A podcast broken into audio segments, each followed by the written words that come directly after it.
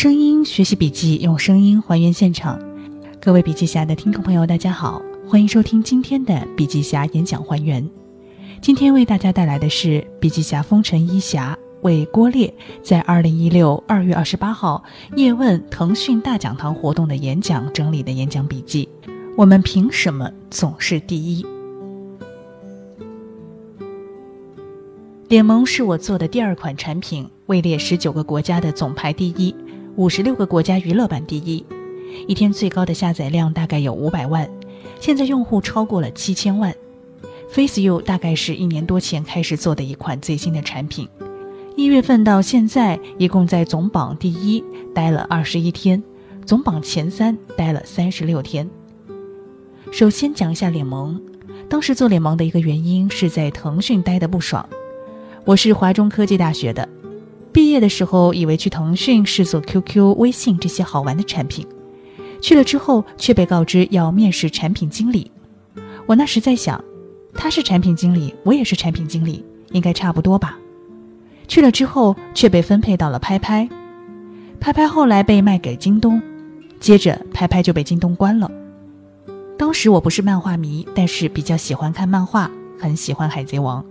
我觉得里面的生活才是我向往的，于是就决定出来创业了。在腾讯工作一年多就出来创业，能做什么呢？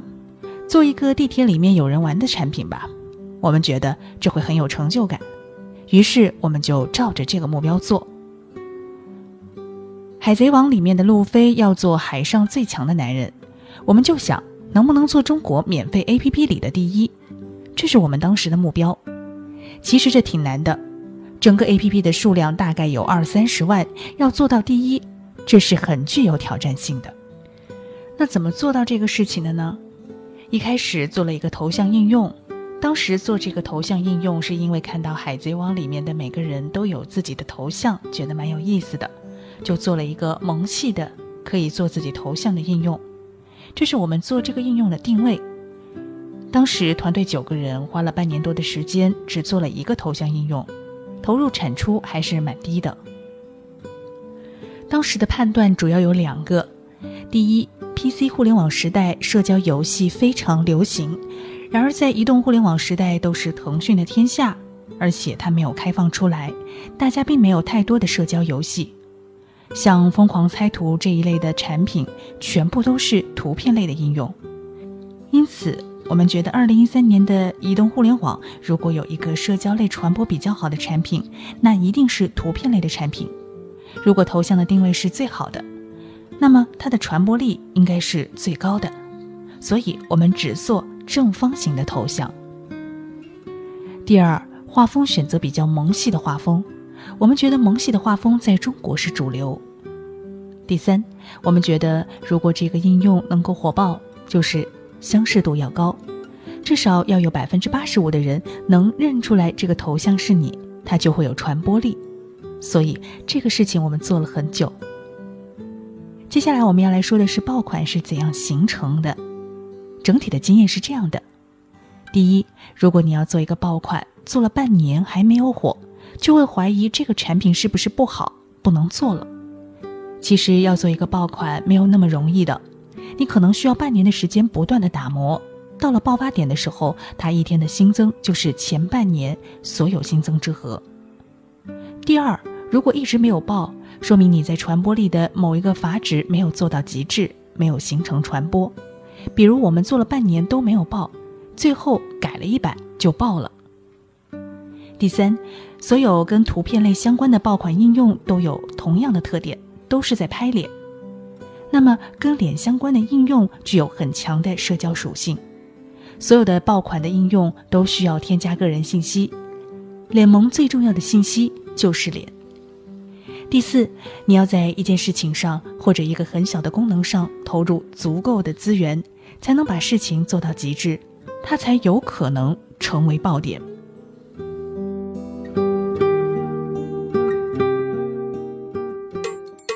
郭烈。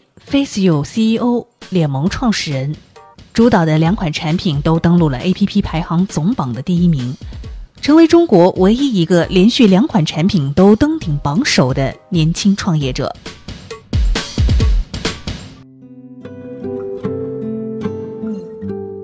接下来我们要说的是新产品 FaceU，为什么选择做 FaceU？首先，我不愿意再做一个联盟，这没有太多的意义。其次，我想试一试能不能做一个持久好玩的产品。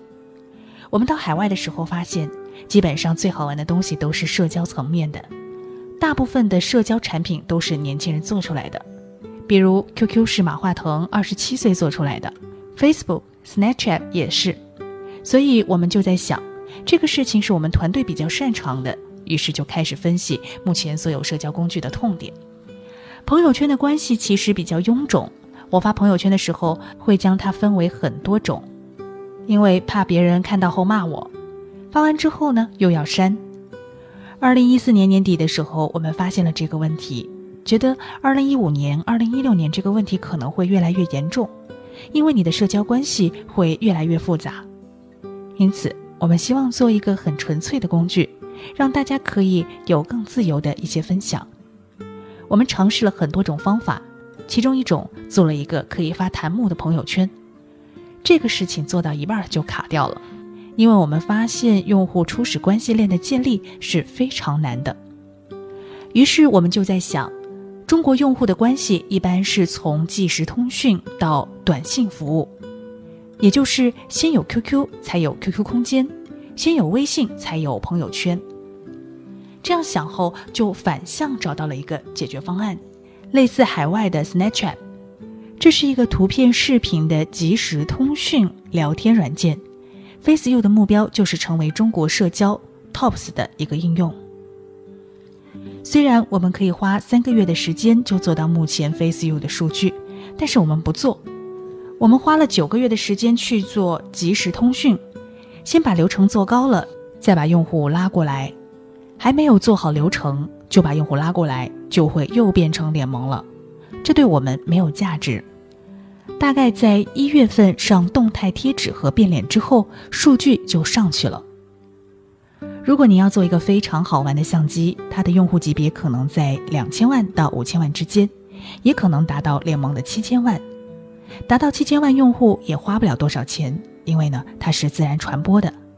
你要把七千万、五千万或者两千万用户转换成你的社交用户，它的转换率可以达到五百万用户时，那就是一个很牛的社交产品。这个事情是可以做到的。于是我们就先做了工具，把流量引到我们的社交产品上。在做工具之前，我们反向思考美国和中国产品的差异。在排行榜里，美国的前六名并没有太多的修图软件。基本都是社交工具。中国的前六名里面加上美拍，全部都是修图软件。因此，如果要在中国做图片和视频社交工具的话，就一定要把工具做好。如果你不愿意拍照、录制视频，其他的社交就都不用做了。这是 FaceU 目前做的非常好的一件事。接着再想，如果要做一个爆点产品的 idea，该从哪里来呢？应该怎样找到这个灵感？做这个爆款没有大家想象的那么理想、浪漫、创新。大家可以看到腾讯的一些游戏，其实在玩大街机的时候就有打飞机了。所以，无论枪战游戏、消除类游戏，还是飞机类游戏，创新类的游戏都是非常少的。大部分是向互联网变迁，然后从互联网变迁到手机端。其实漫画也是这样的。漫画原先是书，现在变成网站，接着变成手机端。人类的需求是一成不变的。灵感的来源有两个方面，一个是抄袭和演变，一个是原创。FaceU 的灵感，一个来自 Snapchat，一个来自 Snow。再想想 Snow 为什么会有动态贴纸的创意？我们跟 Snow 的创始人交流过，他是个韩国人。一天他在看 Running Man，看到里面啊有很多的特性，觉得很有意思。觉得如果加在人的脸上会有很不一样的感觉，所以他做出了 Snow。因此，如果你天天埋头工作，没有任何的兴趣爱好，没有任何灵感的获取方式，你可能是做不出创新的。再接下来，如果你觉得这个事情足够重要，而且要保证事情做成，就需要有一个明确的、可量化的目标。我们的第一个目标是要做摄影排行榜第一的应用。第二个目标是我们要做动态贴纸类全国第一个上线的应用，这是我们对执行力的考验，也是可以衡量的。只要我们时间快，就能够第一个上线。第三个目标是，我们要做贴纸类口碑第一的应用。这是我当时定的三个目标。那么要如何实现这些目标呢？第一，想方法怎样提升传播率；第二，贴纸的数量至少要三四十个以上；第三，要投入足够多的资源。我们为什么定了这样的目标呢？因为我们有充足的预算去做这个功能，包括了人员、技术和设计外包。另外，我们在很短的时间内就把设计的人数提升了三倍，我们设计的资源更丰富，设计的能力比竞争对手更强，更能够做成这件事情。最后，人和团队全部都是我自己找的，亲自推动这件事，整个团队都听我的，整件事儿就可以推动起来。那么，怎么去做？怎么衡量口碑第一呢？我们有两个衡量的指标。第一，很多一线明星自己用 FaceU 玩，明星跟粉丝呢会有很多互动，所以会有粉丝要求明星也用 FaceU。第二，我们可以看到许多不认识或者不太熟的朋友，他们的好朋友也在朋友圈玩 Face You，这就证明我们口碑的第一，而且已经很难撼动这个地位了。当 TFBOYS 和 Angelababy 完了之后，基本上我们就觉得这个工具。已经达到了口碑的标准。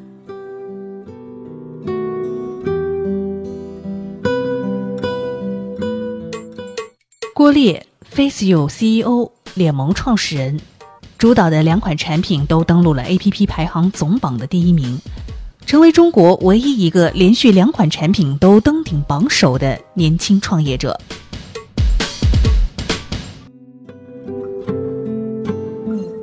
接着我们再来说执行力。你愿意花这么多钱，也知道用什么方法，但是在执行层要做到真正落实。对创业团队而言，百分之八十的部分要靠执行。先来说评估解决方案。当时要做贴纸的时候，我们团队没有人懂这一块儿。我通过自己的人脉和所有认识到的朋友或者做动漫的人了解了之后，大概分为三类。一个是做比如湖南卫视影视后期的，第二个是 MG 动画，第三个是影视动画。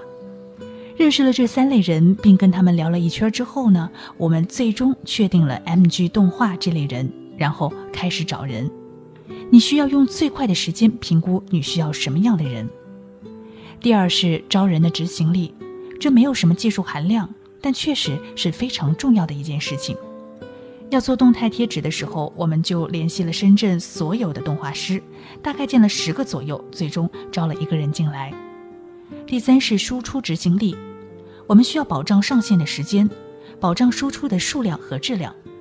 虽然这说起来简单，但如果你发现你的技术在加班通宵，连你自己都快支撑不住的时候，你就会知道执行力真的很难。第四呢是 CEO 的执行力。亲自带设计团队确保结果。第五是时间执行力。FaceU 上线那天，我已经两天没有睡觉了，到凌晨一点半的时候，觉得头好晕，跟同事说不行了，赶紧打幺二零吧，然后就被拖到了医院。执行力对于结果有很大的影响。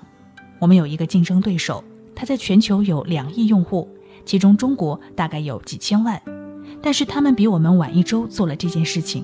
所以我们最终拿到了第一。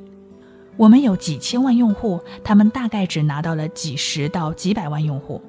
我们中间的差别大概是十到二十倍，这个差别就是靠着一周的时间争取下来的。那如何运营这个产品？怎样花钱把这个产品做起来呢？我们本来不打算花钱的，我们做联盟时也没有花运营费和推广费。我们是以产品为导向的一个团队，我自己就是产品经理。之所以花钱去，是因为有一个竞争对手开始做同样的事情，我们就想要怎么样才能在他们之前拿下市场。我们做了一部分运营的预算，最终花了五十万就把这个事情做完了。这其实是性价比非常高的一件事情。那具体要怎么来操作呢？第一，分析你的产品用什么样的方法推广最好。虽然腾讯动漫有很多渠道的换量，但对我们的产品却没有多少带动作用。对我们带动作用最大的，可能就是明星和达人。他们可以自己录一段 Face You 的视频，然后发在社交平台。这个事情对用户的转化率影响非常高，也是最适合我们的推广方式。所以我们没有走渠道或者换量。第二是做一些运营渠道，微博、美拍都是走类视频的运营渠道。我们主要找明星、达人，方向和平台呢主要是微博、快手和美拍。他们呢也是做视频的，我们没有买到腾讯的量，因为腾讯不卖给我们。朋友圈的分享在我们的分享比例中是最高的，大概有三十五万次，但是每天到了三十五万次就不涨了，因为朋友圈把我们屏蔽了。另外，我们当时请了九王于朦胧，他当时是最火的网络剧《太子妃升职记》的主角，当时正好在《太子妃升职记》完结的那天。我们请于朦胧给我们发了一条微博，效果非常好。这正好是热点类，投入产出非常高。第三是请明星发微博，我们请了李维嘉，他做快乐大本营做了很多年，认识非常多的明星，明星之间也会有相互粉丝之间关注的关系。他帮我们发了一条 Face You 的内容之后，我们给他买了粉丝头条。粉丝头条的意思就是，任何关注他的粉丝在打开 APP 的时候，他的消息会自动显示为第一条消息。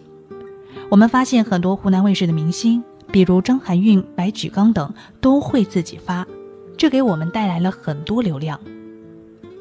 第四个，购买明星粉丝头条就是明星自主发，请明星发要收取几万到几十万的费用，但如果是明星自主发。就会带来大量流量，带来粉丝头条。你已经花钱请明星发微博，再花一点点钱购买粉丝头条，这样就能让他所有的粉丝都能看到了。这是一件投入产出非常高的事情。最后我们要来说的是打造爆款产品后的心得。我们整体逻辑是从最底层开始的，做一个 IM，包括了网页、动画和 VOD 视频点播等。解决目前年轻人社交软件的问题，解决的方案是做视频的 IM，我们做的方向是 SNS 和 IM 这两个方向。我们做图像社交产品的工具，最重要的是基础功能，而引流量主要看两点。大家还记得微信摇一摇吗？这是一三年的爆款，当年给微信带来了很多流量，大家都想去试一下。现在用的少了。但是当初为微信引流量起到了很重要的作用。那大家要不要为了做爆款而去做爆款呢？答案是 no，而是呢应该先想清楚达成什么目的，是为了赚钱，还是为了拉流量，或者是为了转化为其他功能的留存？如果为了做爆款而做爆款，是没有任何意义和太多的价值的。如果大家想做爆款，可以先从模仿开始。先关注自己行业内最流行的方向，之前是图像，现在是视频。关注的方法是不停的了解全世界，了解最新潮的 APP，然后快速执行。做好这件事情之后，再做有创意的事情。这主要看你的兴趣和爱好。谢谢大家。本期节目就到这里了。更多精彩内容，请及时关注微信公众号“笔记侠”。微信公众号“笔记侠”。如果你对我们的节目有什么意见或建议的话，也欢迎你在我们的评论区跟我们进行留言和互动。另外，也可以加入我们的微电台 QQ 群二五五二四五三二五二五五二四五三二五来和我们进行互动。参与互动的朋友都有机会获得笔记夹赠送的小礼品一份。我是主播苏兰，我们下期节目再见。